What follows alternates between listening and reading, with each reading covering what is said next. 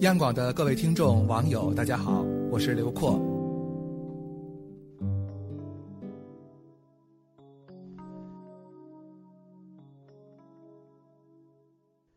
古代有个孝子叫韩伯瑜，他的母亲在他犯错时总是严厉的教导他，有时还会打他。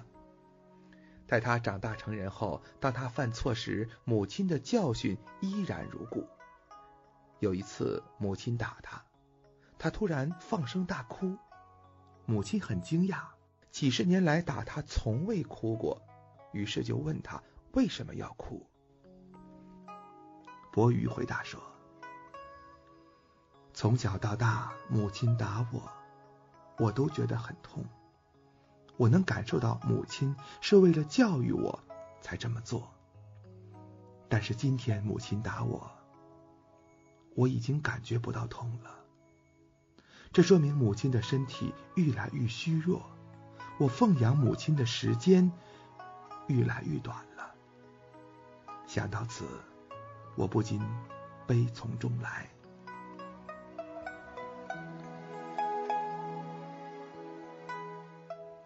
这个小故事让人感动不已。父母在，人生尚有来处。父母去，人生只剩归途。有一些事情，当我们年轻的时候无法懂得；当我们懂得的时候，也不再年轻。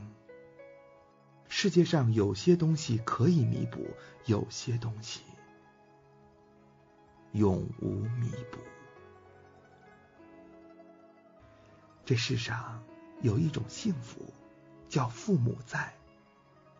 家有老人，就意味着这个世界上永恒的亲情还在。工作和事业失败了，可以重来；孝敬父母的时光却永远不能重来。当父母健在的时候，要好好尽孝。父母尚在。也昭示着生命的黄昏离我们还很远，在生命的正午，我们还有许多的时间把梦想变为现实，脚下生活的路还是那么的阳光灿烂。上有老的时候，我们应该感到幸福，因为我们已经褪去了青春的青涩，洗尽了生活的铅华，懂得了感恩。懂得了回报，懂得了珍惜和付出。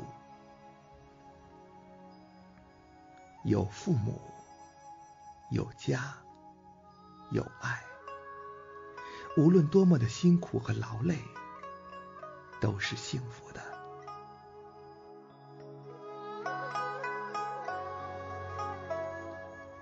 这世间有一种压力，叫做上有老。有一种责任，叫做上有老；更有一种幸福，叫做上有老。